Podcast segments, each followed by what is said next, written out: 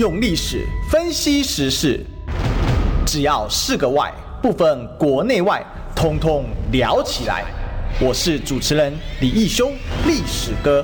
周一至周五早上十一点至十二点，请收听《历史一奇秀》。各位中网听众朋友，大家早！这里是《历史一起秀》的现场，我是主持人历史哥李修。我们今天继续来追寻历史，追求真相。我们的来宾是立法院李桂明。大家早安，大家好。是这个 昨天这个临临时这个大使有事情啊，所以呢我就单打了一下。但是今天呢，我们当然还是啊照往例啊，周五的时候我们请贵敏委员来分享一下。呃，最近我们的政府又干了啥荒唐事哦？这一个礼拜，对对对，一周大事，一周 一周这个民进党政府荒唐事汇报。其实我们可以把这个每周五加一个小标题这样子，每周五。民进党又干了啥荒唐事？这样子，是是，一周汇报真的是周报，每个礼拜都有得奖，而且呢，事情还真的是哦很多哦。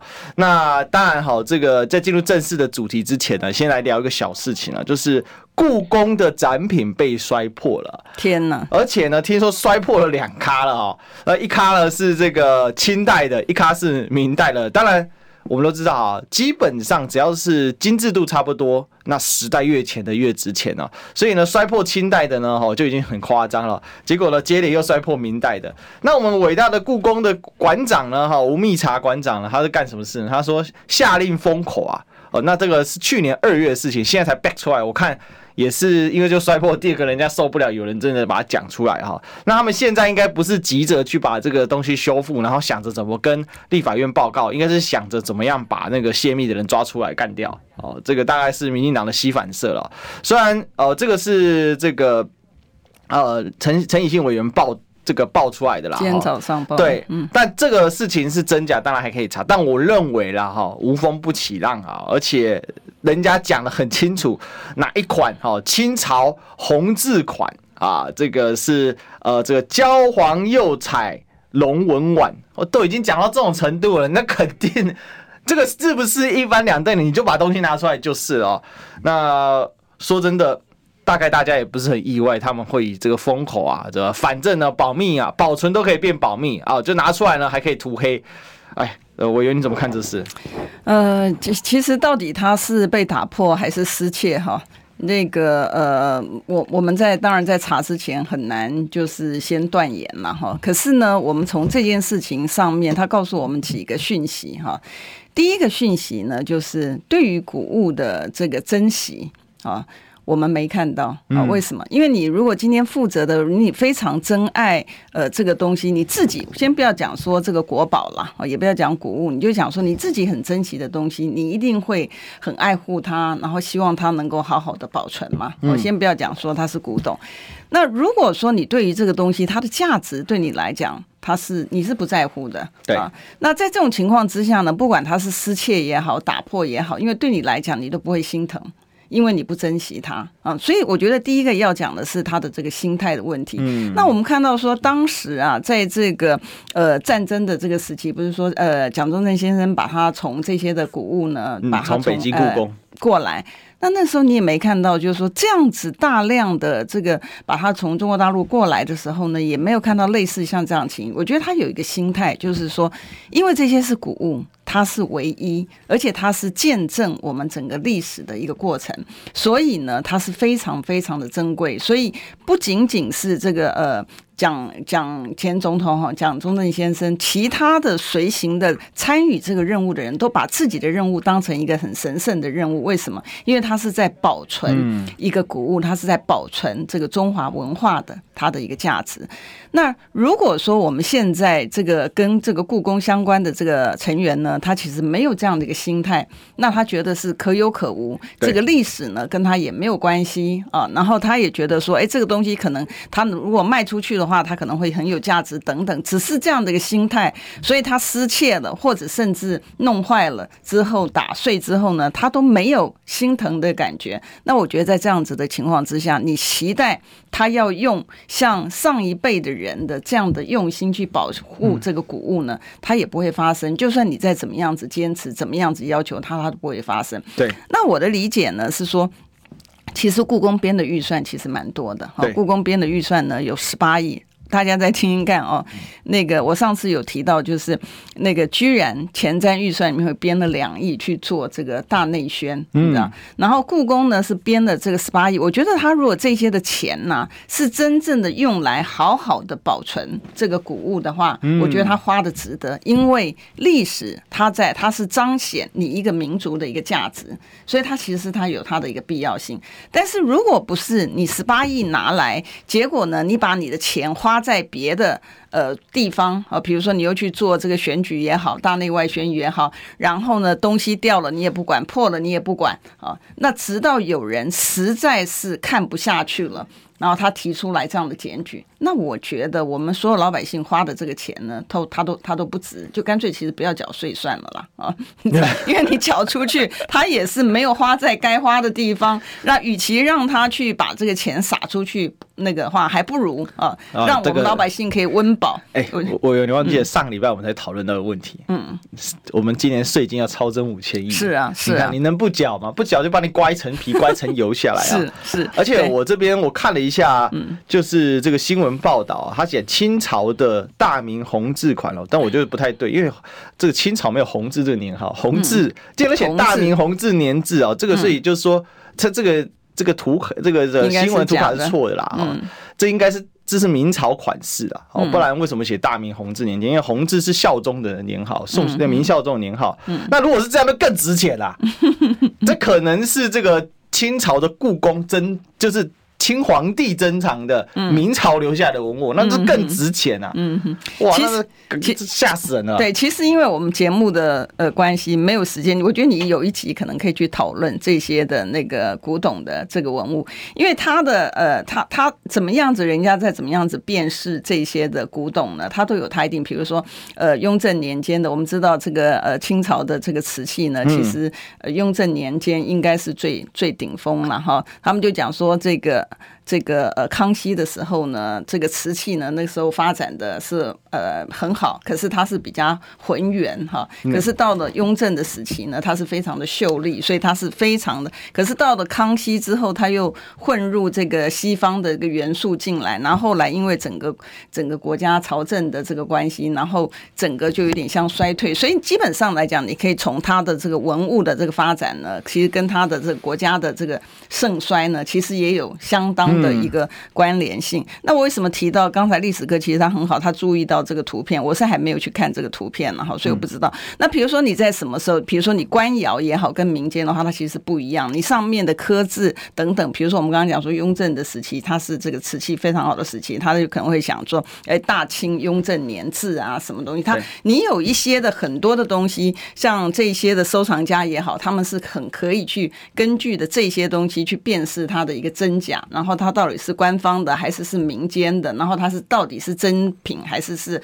仿品等等林林总总的，我觉得它是非常非常有意思。但是回到今天我们要谈的这个主轴呢，我还是要提到刚才我们为什么这样讲，而且。呃，就是说，当你没有心的时候，你的心不在的时候，嗯，你要要求他去做一件事情很难，这是第一点。第二点呢，其实从民党执政，我相信大家到现在为止已经落实了一件事情，是大家都从各项的事情可以去做见证，就是民党执政的基本上来讲，它就是一个黑箱，嗯，它所有的东西它都不让反射。他绝对不让民间知道，对，他是吸反射，什么事先保再说，先保密，先涂黑，先避免露出来再说。对，然后呢，他也不让老百姓知道事实的真相，为什么呢？因为他所有的东西，他所有的政策只有一招，这一招呢，就是用。大内宣的方式，事实的真相，就算这片墙壁是黑色的，可是他要说这壁墙壁是白色，他是怎么说呢？他不是说把这壁墙壁涂成白色，也不是，他就是用洗脑的方式去讲说，你看它其实会反光，所以它应该是白色的。所以，呃，今天的情形呢，在明朗执政，它已经完全没有。完全没有是非了，你知道，所以民间才会有讲说，哦，你这个什么的东西呢？全部都是霸权，全部都是你一人说了算啊。然后你行政单位呢，虽然打着民主的旗号，其实你是反民主的。为什么？你本来是民主，你就是应该让民老百姓当家做主嘛。那今天不是啊，今天是老百姓没有当家做主，是表面上我尊重你，你是国家主人翁，但是我说了算，你千万不要来质疑我，因为你一旦来质疑我之后，你我就用社。违法，就说你散布假讯讯息，然后就说你怎么样子，然后就说要把你的是所有的东西，我们看到的就是真，事实上的真相就是打着民主的旗号反民主，这个就是我们今天所面临的一个执政党。因为这里面有几个点哦，第一个，我觉得这事情非常好查，一翻两瞪眼。不要说别的哈，我们大学就一堂课叫明清古物，明清古物啊，就是为什么专门老师带着我们去故宫，教你怎么看怎么学，那是一堂专门的课，那我们一般大学生都可以学得到的，更不要说。这个更不要说到你到底读研究所以上，我是觉得找一个最明星古物有研究的哦。大概很快就可以看出来你这个真伪了，这没，因为这种东西太好分辨了。这种东西就是说，当然你要到很细致，那当然要更专家的老师。但是说你要初步的，你真的找市面上赝品来骗，那太容易了。所以如果说这件事情还牵涉到倒卖国宝，那事情就很大。对，因为网络上现在也传的很凶啊，就是、这个、什么淘宝货啊，哈就可以就可以顶啊。你要明明款还是清款都有。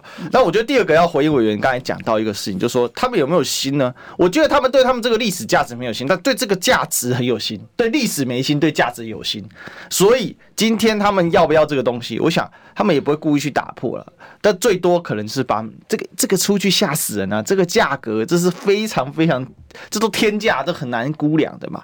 哦，所以里面到底发生什么事情？而且我是觉得，像吴密察会当故宫博物院院长，吴密察在我们历史学界也不是没有名气的人啊。怎么会做到这种样子？其实好像也不意外，因为你就看国史馆的馆长。他以前也在历史学界也都是有名的学者嘛，就像杜正胜做了三只小猪之前，他在历史学界也是个大师级的人物嘛。他还做最搞笑的是，他是做中国史起家，他是做什么？他是做这个这个周朝所谓的武装殖民这样的分析，这继钱穆之后把这样的一个东西研究出来的。那其实这些人读再多书啊，好让你讲台湾为公，还 take 他个卡加便宜啊，就是叫你读这些书啊。是希望怎样？除了做知识研究之外，也是希望你的道德品质操守，希望你是正向示范。就是人家说读书如如沐春风，我觉得现在这些民进党的官，这些人个个顶着头顶着这个大头衔。结果都净干一些混蛋事，这就是让人家觉得很受不了的地方。我觉得这就是关键。对，呃，我我我们如果把这个历史文物哈，先呃不去谈这个历史文物的部分，单纯的从这个呃库存的这个点点点收了哈，从库存的这个这个清点上面来讲，我们一般的这个公司，比如说制造公司啊，制造公司它也会有它的产品出来，然后它会有它的库存，货在送出去之间它库存，然后他们会。就是说，定期的就会去点点清点一下现在的库存有没有掉啊等等的情况之下，一般的公司、一般的产品都会这样做。为什么你故宫不用呢？因为你的你的所有的文物呢，比一般的产品其实它的价值更更更更更重要啊。那你怎么会说你的库存多少东西到底是有掉没掉、有破没破？怎么会完全？全然无知嘞，还可以封锁消息。对，还可以封锁消息。我觉得这个像像一般的公司，你不是一般公司，今晚会不是要求上市贵公司呢都要有这个稽核吗？要有内部稽核吗？然后你要有稽核报告，还是直接报告董事会，还不是报告你总经理啊？因为你实际上面经营的人是你总经理嘛，你还不是报告你总经理，直接跳级报告到董事会。今天你故宫你的库存的点收点藏啊，然后这些的每一个品项的这个点，怎么会是？报告到你的故宫的呃呃呃这这这个头头，然后就结束了嘞？怎么会是这个样子嘞？所以这件事情，我觉得最严重的呢，除了就是说这些的。呃，已经破损了之外呢，我们其实应该发现到底类似的情形有多少。那如果这个不是真正的话，其实也应该让老百姓知道嘛。嗯，因为这些东西是不是属于你执政党行政官员的？不是啊，它是属于我们整个国家的嘛。那当然属于我们整个国家的话，就不是你个人可以决定说，哎，你要把这个消息封锁，或者你不要把这个消息封锁，你一个人说了算，就不应该是这个样子啊。是，所以今天这个事情，我觉得还有得查，因为今天没有把它当主题，是有一个原因啊，因为这。这件事还没有完全证实，对。但是我认为，既然都已经爆料到哪一款，而且这东西啊，哦，刚才我们这个在线上观众朋友啊，这个很多人神通广大，就是说这个弘治皇帝哦，宋明孝宗是个节俭皇帝，所以他当时停烧几次，因为我们知道，其实从宋朝以后，这个呃，这个怎么讲啊？他们很喜欢从江南烧制各种陶器，就最有最有名的景德镇嘛，好，那就送到中央去使用。那这个皇帝如果比较浪费铺张呢，那那官窑就烧的满这个满坑满谷都是。那如果说这个，如果说这比较节俭，他常常会什么下令停烧，哦，哎，我们这个将就用就好，不要打破哦，这样就可以了。所以这个这据说孝宗很节俭，所以停烧了几次，所以他文物又更少。那如果这个真的是弘治年间的东西，那这下真的是大条了啊。对，因为因为我觉得这个东西我还蛮喜欢看这个呃古古这些的跟这个相关的相关的这个这个记载。那我们知道就是说，因为你停烧之后啊，停烧之后你再重新重启的时候，你在烧的时候，因为它里面会有杂质在上面嘛，所以它的品质呢就不会是像那个就是那种呃瓷器，其实有很多种嘛。我们节目来不及去介绍这样东西，但是呢，有些的瓷器呢，像青瓷的部分，它其实是蛮蛮蛮细致的啊，所以每一个时代呢，每一个时代它有它不同的一个风格啊。即便它有像我刚刚前面提到，像乾隆年间的时候，他就把这个西方的这个文物的东西，他就哎，对他他就又进来了。所以每一个时代有每一个时代的美，然后你透过它的这些的文物呢，你就可以看到那个时代的这个民族的这个这个风情啊。那它的这个呃原因，就像我刚刚前面讲说，它在停烧之后再开采的时候，它难难。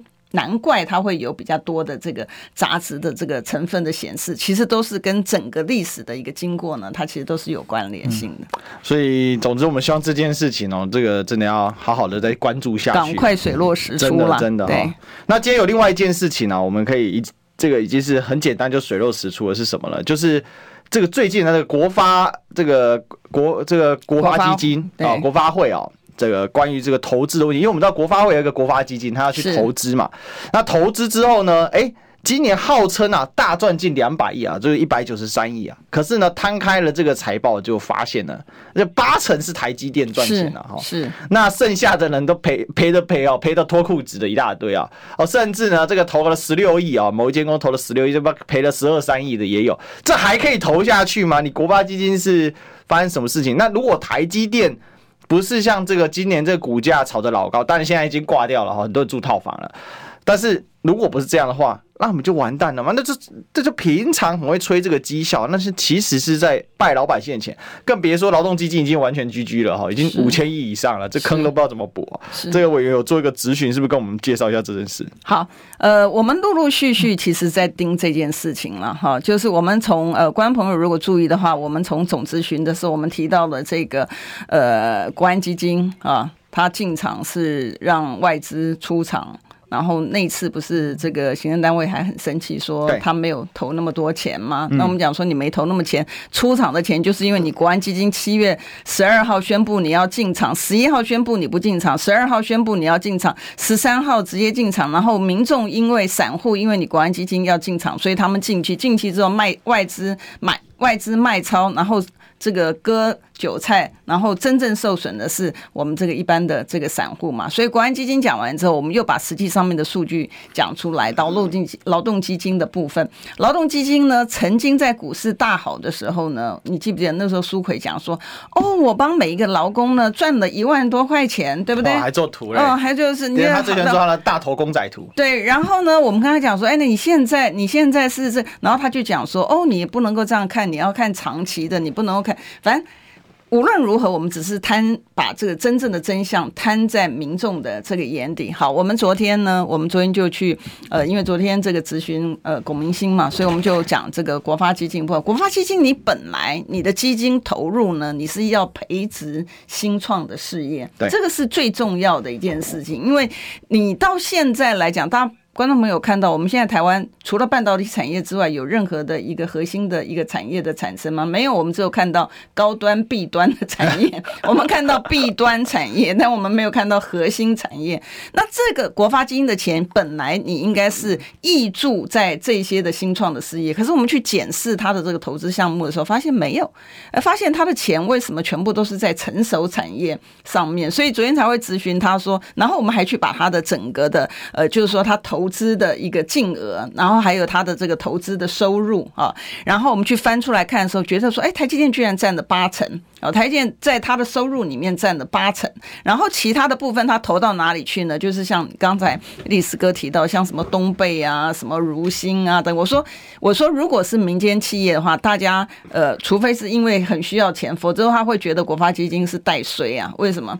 因为你去检视他所有投的项目呢，不是破产，后就是下市，然后呢就是这个是这个，因为他这个财务这个有困难，所以我说你到底是投资呢，还是你是纾困啊？那别人就投资当纾困。呃，他其实应该投资，但是他没有去投该投资的，然后就是知道说你这个产，你这个公司需要钱，然后他把钱给你，所以你才会发现说为什么他投的东西全部要么不是破产，然后就是下市呢？你去看那些的资料，我们昨天正正常怎么会去投这个？不会嘛？你就是你投国发基金，你要投那个有未来的，它不见得成功，可是它是一个新创的，它是你是希望培养我们的这个独角兽嘛？结果它最好笑的一件事情，你知道吗？我我我我把那个二零一八年那时候不是那个呃陈美玲是国发那个会的呃主委嘛？啊，然后我就把他跟赖清德那时候讲说，哎，他们每呃每两年呢，他就要投资这个五十亿啊，好，然后他就讲说，他每两年要创造一个。独角兽出来，哎，我觉得这样做是对的。即便他是我跟他是不同政党，但是做的对的事情，我们还是要予以肯认。嗯，那我们现在就验证他的说，哎，缴成绩单吗？啊，二零一八年的这个承诺，我们现在是二零二二年了，四年了，我们看看你的成绩单，你的独角兽在哪里？你知道？结果 龚诸伟很好，很有意思，他就讲说有啊，我们谁？你知道？他说 Gogoro。然后我就说，我就知道你要这样讲。我刚才差点就要喷出过火了，我就知道白痴，你就要这样讲。这是马政府时代投的东西哇！我说你厉害耶，你知道，就是什么东西的那个错的事情呢？所有的那个全部都推到前朝。哦，这是前朝，这是马总统怎么样？他是怎么样子？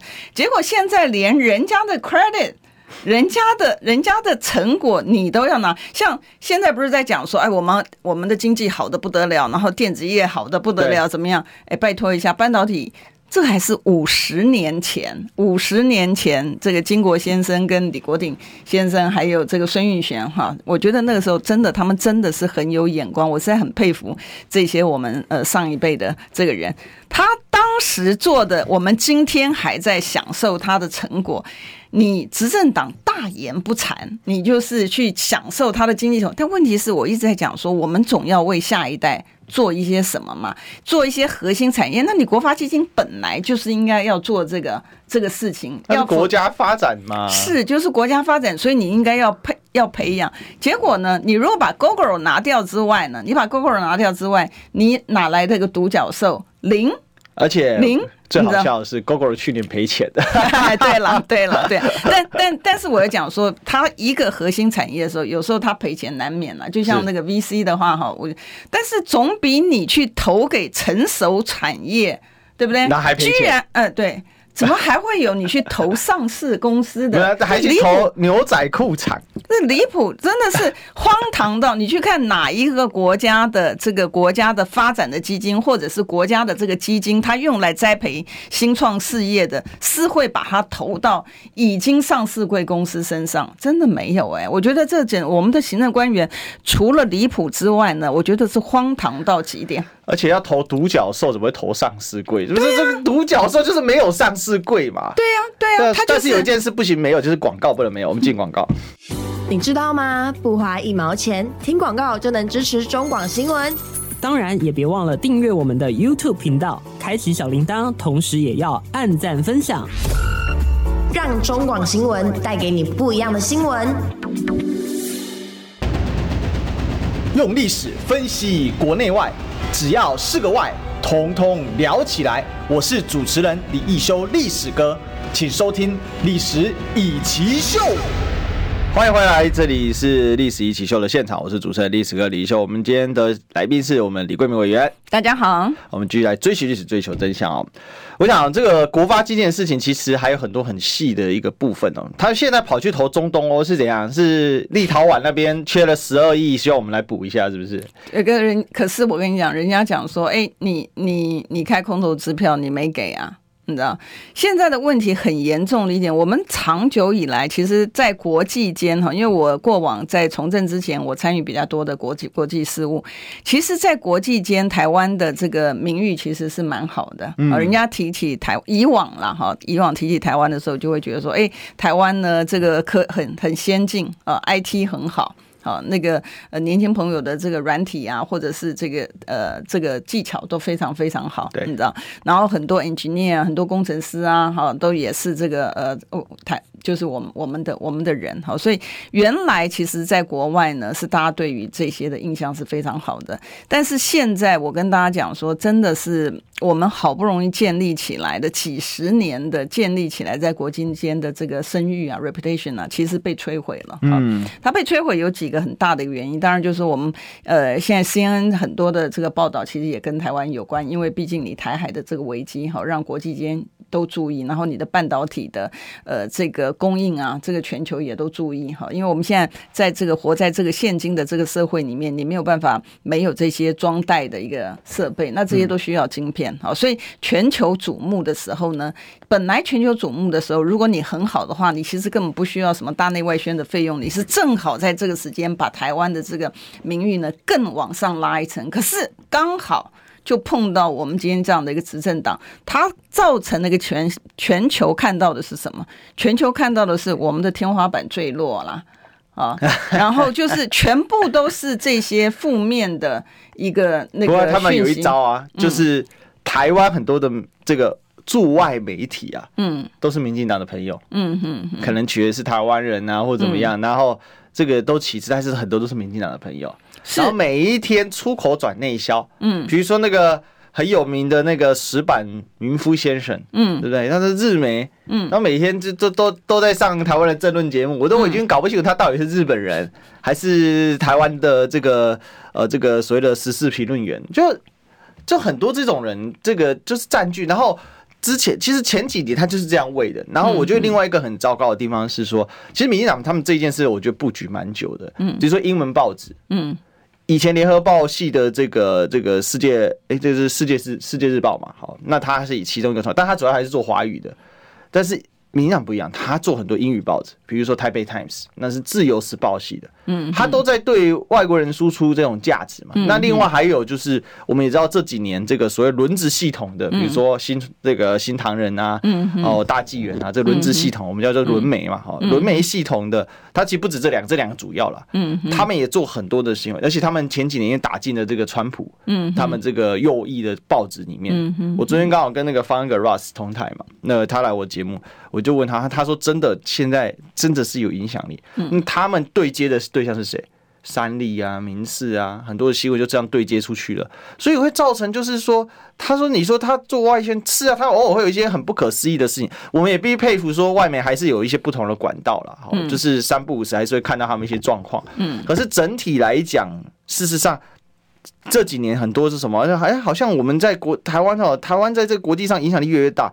其实他们就是靠这些手段哎，嗯，驻台的外外媒记者，这些都是外国人嘛，啊，可能是美国派来的、日本派来的、欧洲派来的，嗯嗯，然后他们所写出去的报道，清一色都是帮民进党在护航，嗯，你就搞不清楚他到底是。民进党的记者还是他是外媒的记者，我是觉得这件事很荒唐，因为其实包括像 BBC 啊，嗯，包括像这个，其实外媒很很多嘛，还有像法法国国家广播电台嘛，哦，这些其实他其实，在台湾都有一些驻驻派的媒体，然后可是他们所写的内容，真的，一打开看，我想说奇怪，我今天是在看。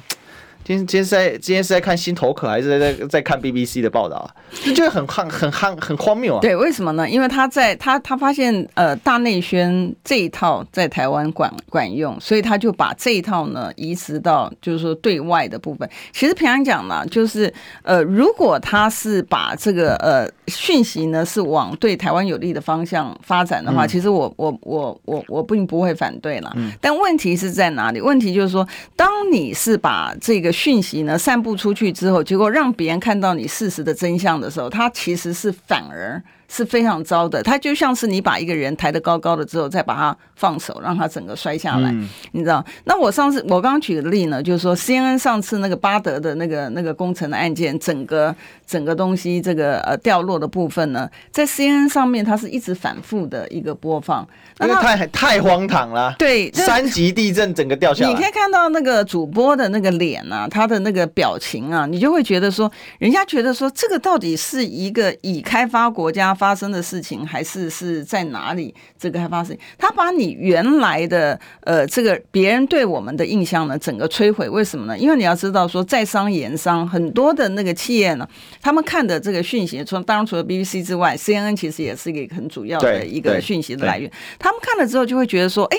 那你台制的产品呢？到底它是只有外观上面符合，还是说它的品质也符合？它是你是增加对于台湾制造的产品的也好，或者是服务也好，外人对于这个东西的质疑。所以我一直在讲的就是说，呃，像像日你你我简单讲一个东西，就是说，比如说你你去外面买东西的时候，比如说呃这个东西呢是日本制，或者是说比如说是呃某一个东南亚国家制的一个情况之下呢，你会。如果价钱都一样，你会选择什么？你会选择日本制嘛？因为你对它的有信心。那这个原因在哪里？这原因在于就是说，他们对于日本人，他对于他美的人家好的地方，我们还是要说好了。对，不能够说这，就是说我们还是要就事论事。他们对于美，就是他，比如说是一个油漆的这个师傅，他那个角落的地方呢，他也会把它漆得好好。为什么？因为他对他自己职业的尊重。他觉得他的职业是一个很神圣的，可是当你对自己的职职业不尊重的时候，你就会说：“哎，这个差不多那个。”反正哎不就像我们前面讨论的故宫一样吗？一样。你如果对你的这个故宫的身份是尊重的话，你怎么会让文物摔破？对，那就算摔了，你第一时间一定是向国人致歉。对，而且你要修复。对。然后公开这整个讯息，然后呢修复之后呢，我们会可能办一个展，然后让大家来检视一下，对，我们修复的怎么样？因为这些东西都是有 SOP，这种修复的东西也也不是国际没有摔破过嘛。对，我觉得今天你讲最大的问题就是说我做不好，你骂他的时候啊，你现在怎样？你现在怎样？你现在是要唱衰台湾吗？而而且他们很严重的一点呢，就是说只要是做错事的人，然后被揭露了之后，他一定升官。哎、欸，对，而且呢，他们很喜欢更小灯熊皮，我觉得现在就是这样。嗯、你看那个苏贞昌的态度，你是不能质疑他的、欸。嗯，他你你你不要抓到小把柄，他暴跳如雷啊！玻璃鞋边了，哎，玻璃鞋边了，对啊，就给你编得啊。嗯，然后你你今天你要直接给他编得，他给你翻脸，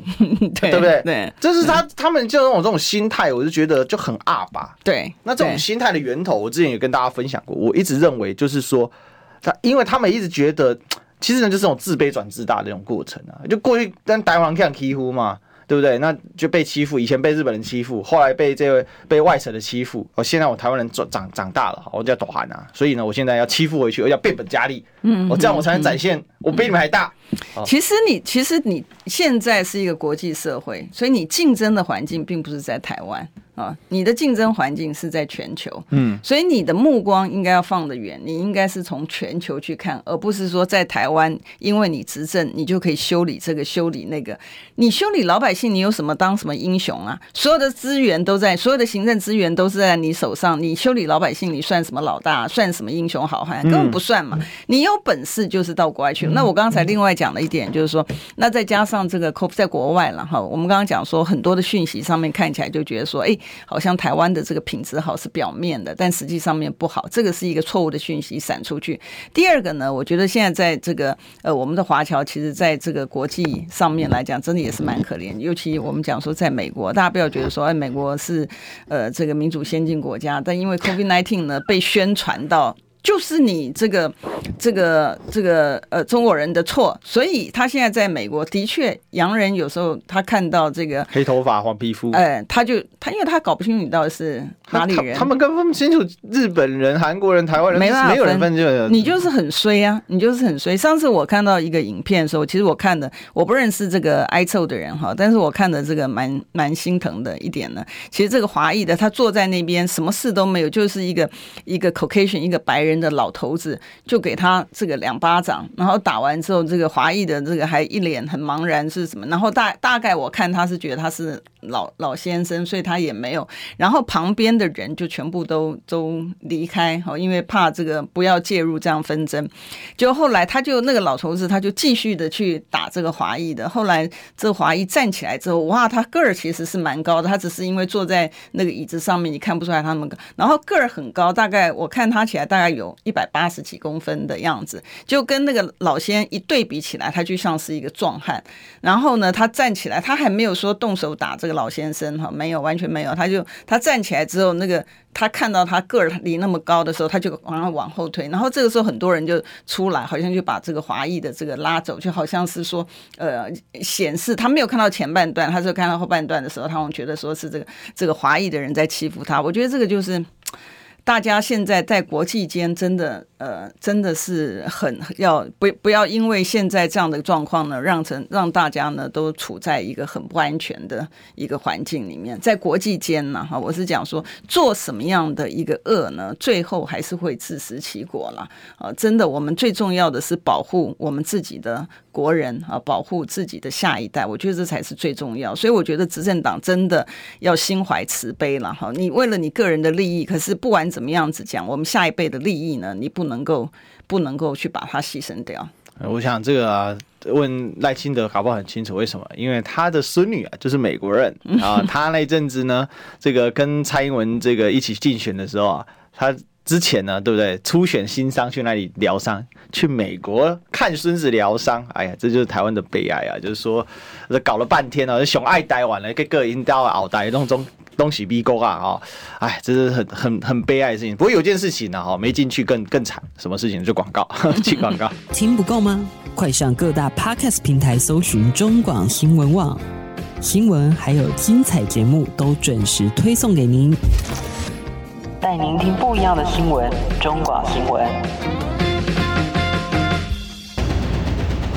用历史分析国内外，只要是个“外”。通通聊起来！我是主持人李易修，历史哥，请收听《历史以奇秀》。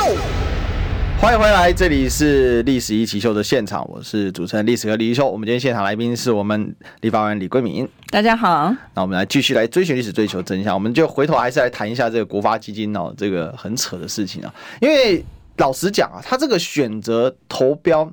那公明星他没办法去解释吗？他这只讲个 Gogoro，那你除了 Gogoro 之外，你可不可以讲点别的？他到底新创他投在哪里？跑去投牛仔裤厂叫新创，牛仔裤是哪里新创？我很好奇啊。对啊，这是个老厂吗？还是个新厂呢？对他投资的像其他的，他呃投资像东贝啊，哈东贝做这个，呃也东贝为什么我对这个其实也还蛮熟的原因呢？因为呃我曾经代表过这个外商嘛，以前我在从政之前，因为呃国际事务所嘛。所以客户比较多，这个外商。但是从政之后我就辞掉，辞掉之后呢，要比较能够就是说专心在这个。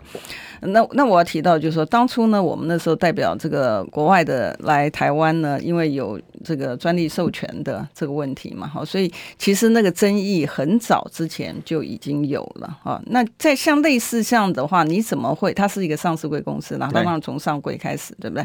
然后呢，你怎么会把你的这个国家发展基金投资在这样的一个已经成熟的产业，这是我最不能够谅解。我们刚刚在中间的时候广告的时候，我们其实有提到这个天使基金哈，在国外都除了他自己国家政府的这个基金之外，他还有这个民间，他透过税务的优惠呢，他去鼓励民间基金呢能够投资进来。天使基金是在创投的还前一段啊，就是它是最原始，他希望能够启动的资金呢，对，他是能够希望就是说引发一些新的。创意啊等等的这些投入，那我们回到呃，今天我们其实已经讲，我我记得是不是已经有一年了？我们不是原来讲说这个呃，未来像现在不是香港，他要把它当成这个像是这个虚拟资产的一个中心吗？那我们知道这台湾本来 IT 你在 IT 上面其实很强，所以你如果说用点心的话啊，那你对于我们到今天为止，今年的五月的时候，不是是院长讲说他要讲说那个 NFT 也好，或者虚拟资产，他的主管。机关是谁嘛？到现在为止也没有，我不知道他为什么需要研究。呃，他们现在在想到底是要给唐凤呢，还是要给 NCC 呢？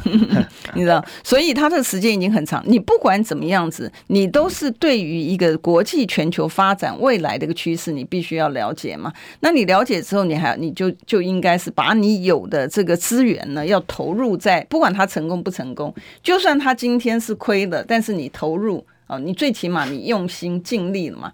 可你你去把这个钱全部投入到这个已经成熟、都已经上市贵公司，我就不懂他这个逻辑是在哪里，嗯、所以我才会讲说，你到底是纾困，还是讲难听一点，就是会是你这是利益输送，还是是怎么回事？你知道？所以。国家的钱等于是让你乱花，所以这才会回到我们前面讲说，那你与其要乱花，你就你就让每个老百姓日子好过一点啊，不要把一直逼着老百姓把这个税挤出来，挤出来之后是给你让你去乱花。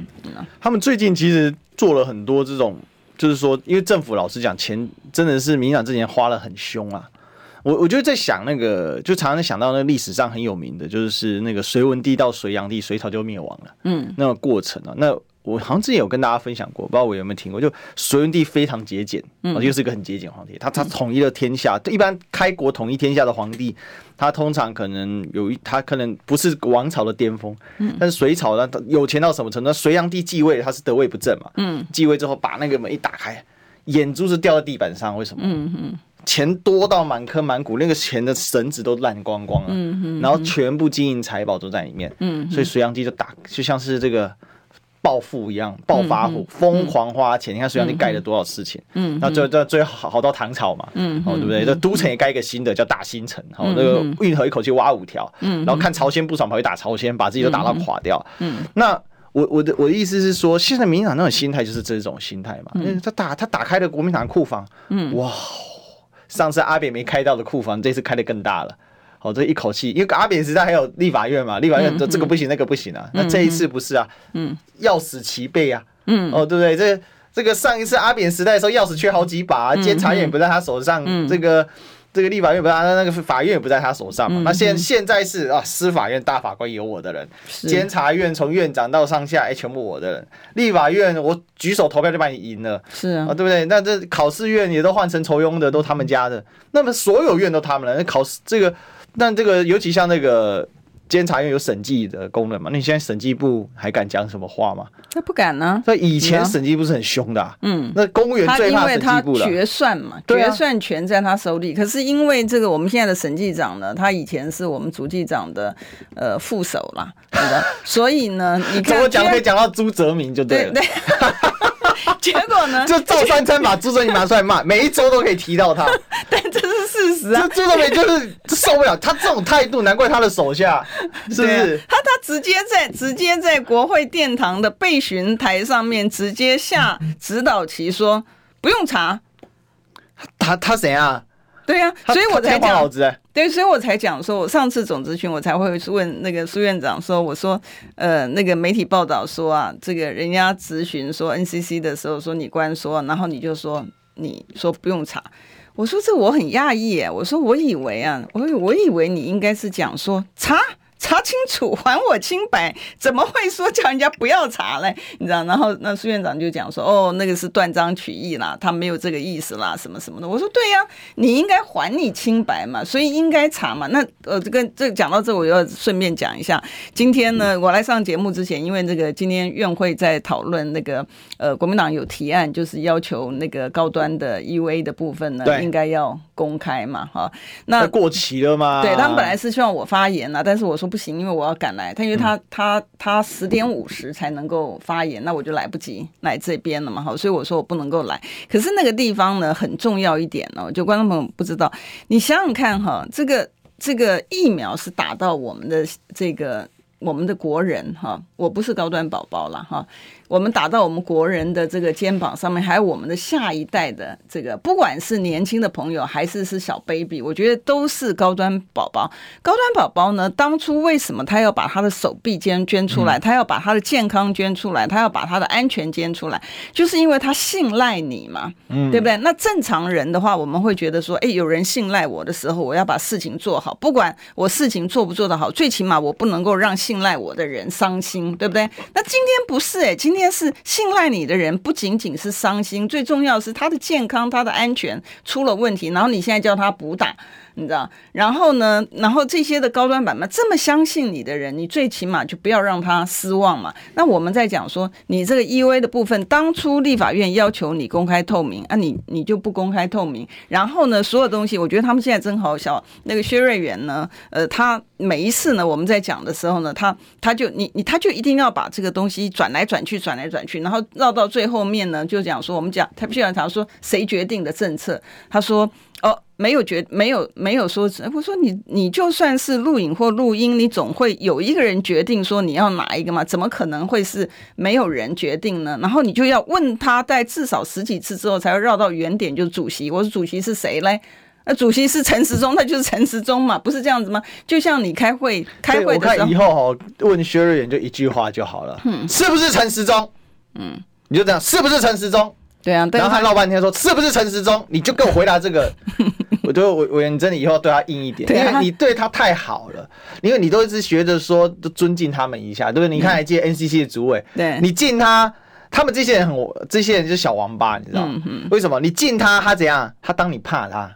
对，那当你凶他的时候，他跟你翻脸。对，我就举个例来讲哈，上次我在问那个内政部的时候，是那个陈宗彦那个次长出席嘛，啊，我就问他，我就问他讲说，我说，哎，这个到底是中央跟地方是呃怎么回事哈？那到底叫他他他其实就讲说，哦，这个是地方的问题。那我是说，哎，那老百姓是只缴地方税没缴中央税吗？你知道，他意思就是说你，然后昨天更好笑的，我想大家看到媒体上面也看到那个花敬群啊，他不是讲说这个社会住宅啊，台北他说是柯 P 啊，因为这个不希望那个蔡英文的这个证件能够 二十。我 我我我觉得这些人真的是，就整天他们鬼扯淡一大堆。我觉得这高不过回到高端，有一件事一定要讲，嗯，就他的这个测验公司是中资的。对呀、啊，你现在是怎样？高端战士就是怎样抗中保台，对不对？当时蔡英文讲的多好听啊！这个我们是自由民主，有没有？所以我们这个体制才能产生疫苗。他还忘了谢志伟吗？最近很安静，对不对？嗯，驻德代表谢志伟在干嘛？那一阵子还发文庆祝高端什么？这就是怎样自由民主的疫苗？这台湾的疫苗好，现在好了，死了，就因为这个疫苗测了半天，结果是。结果是陆资帮忙测的，是啊，而且纯陆资哦，是啊，是啊。然后更好笑的是签约前一个月，但一开始想硬凹，你知道？对，但我觉得最严重的其实是什么东西呢？最严重的是说，像五月二十八号的时候，我们朝野协商的时候，那个陈时中的时候还不是撒谎，还讲说哦，这个是在这个中国大陆分装的，分装都不行哦。你现在测的东西直接是中资的公司，因为它会有你所有的 data，对啊，你知道吗？那你有所有的 data 的话，你想高端，我我猜这个我们的这个绿营的官员大概打高端的不多了哈，但是但是如果真的有打高端的话，你的反应、你的所有的记录什么东西的，哎，都到了，按照你讲，全部都到这个对岸的手里去了，对不对？所以我就在想说，高端这件事情，国安问题耶，你没有发现很好玩？高端这件事情，对一句话都不想讲，嗯，就真的在看你笑话，嗯，所以我而且你知道最近还有一个很坏的风向，那个像那个很有名的那个网红蔡雅嘎，我们都知道他跟民进党很好嘛，嗯，他现在宣传他也是高端宝宝啊，嗯，那高端宝宝就是白痴，你知道吗？因为早就我的节目很早很早之前就讲了，而且我自己的直播哦，有医师是我好朋友专门 call in 的，他说高端就是蛋白质，没有验证效力就是蛋白质，然后大家自己去看现在高端那一些公开的读物。还在做扩大二期，这他告诉你说人多少，好写了写了一大堆什么，他是 Phase Three 结了一大堆，最后他的人数给你写呃呃那个什么大约两百五十人，三期叫两百五十人，再继续骗你就继续骗没有关系，然后现在炸掉了吧？我是觉得这件事情真的要好好的定他们定到底，因为这些人他们信仰充足。那我为什么讲蔡阿嘎？很简单，蔡阿嘎说，哎呀，打高端能进日本吗？不能进，但是假的。其实可以进，只要做 PCR 就能进。那真笑哎、欸！今天这这个好个芭蕾，你知道吗？真的有时候就这些观点真的很荒唐，所以哦，今天真的是，就明明就是一个荒唐到极点的东西，然后他们还在那边嗷嗷嗷。对我我我我只要讲一个重点哈。就是说疫苗呢，这些它其实是战略物资嘛。对，哦，它是战略物资。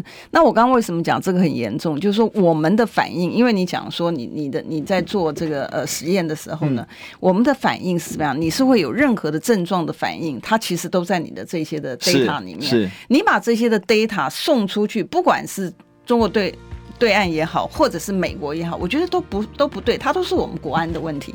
它都是我们国安问题呢，所以这个事情一定要公开来，我们才知道我们今天的损害到什么样的一个程度。好，我们这个啊，每个礼拜都很多故事可以挖，我们今天聊到这里，谢谢委员，谢谢大家，谢谢谢谢。好，我们这个追求历史，追求真相，我们就下周一历史一起秀再见了，拜拜，拜拜。